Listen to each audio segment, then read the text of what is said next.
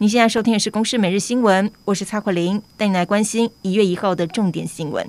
二零二四的第一天，总统蔡英文在总统府发表新年谈话，也是他任内的最后一次。蔡总统细数八年任期政绩，并且呼吁国人大选的时候用选票为台湾做最好的选择。对于中国国家主席习近平新春贺词当中重申祖国统一是历史必然，再度被解读是借选，蔡总统则回应两岸未来应该要透过民主程序来决定。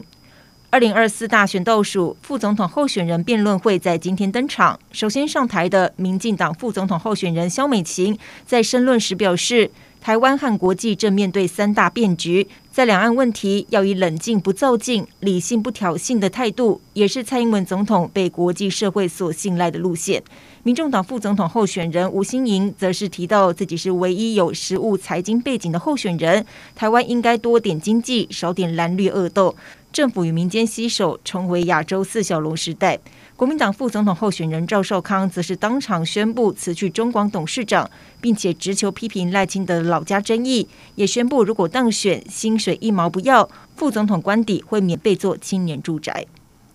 台铁局正式改制为国营台铁公司，今天一号揭牌营运。台铁局时代超过一千七百亿短期债务归零，回归公司治理。台铁也抢先曝光了将要换发的新制服，给予公司全新门面。至于票价是否调整，董事长杜伟表示，目前没有调整票价的方案，在确认公司安全服务做好，今年度会开始来研议。而台铁产业工会则直言，挂牌只是一日风光，希望台铁能够以合理的薪资留才，落实安全改革。